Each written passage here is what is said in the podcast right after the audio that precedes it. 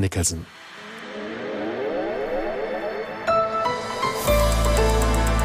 Die ARD Infonacht Nachrichten um gleich 22.30 Uhr mit Martin Seiler. Das Verteidigungsministerium hat einen Abhörfall bei der Luftwaffe bestätigt. Russische Medien hatten zuvor den Mitschnitt eines Gesprächs von Bundeswehroffizieren verbreitet. Aus der Nachrichtenredaktion Betül Sarikaya. In dem rund 38 Minuten langen Mitschnitt sind vier ranghohe Offiziere zu hören. Sie diskutieren über theoretische Möglichkeiten eines Einsatzes der Taurus-Marschflugkörper durch die Ukraine.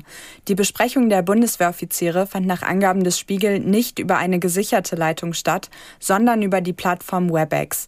Bundeskanzler Scholz sprach von einer sehr ernsten Angelegenheit und versprach Aufklärung. Andere Politiker fordern Konsequenzen wie mehr Vorkehrungen gegen Spionage Spionage und sie warnen vor hybrider Kriegsführung und Sabotage durch Russland.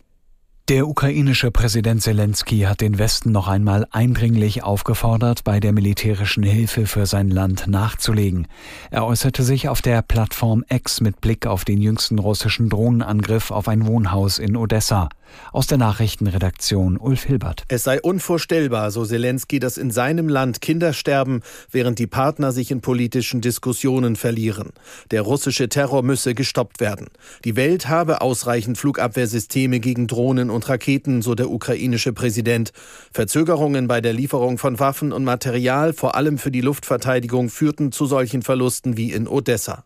Die russische Armee hatte in der Nacht zu Samstag mit Drohnen Ziele in der Hafenstadt beschossen. Dabei war ein neunstöckiges Haus schwer beschädigt worden. Mindestens sieben Menschen starben, darunter zwei Kinder.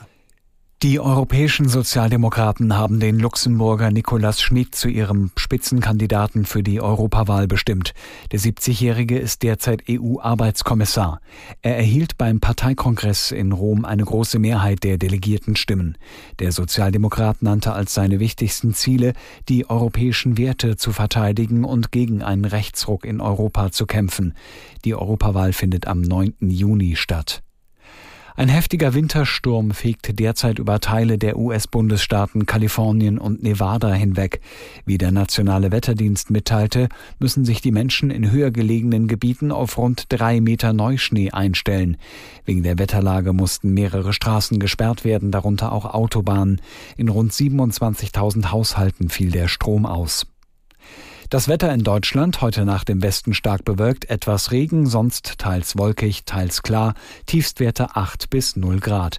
Morgen im Westen sowie im Nordosten bewölkt, sonst nach möglichem Nebel vielfach heiter, Höchstwerte 10 bis 18 Grad. Die weiteren Aussichten Montag im Westen morgens etwas Regen, im Osten teils heiter 5 bis 15 Grad, Dienstag dann bewölkt und gebietsweise Regen bei weiterhin 5 bis 12 Grad. Das waren die Nachrichten.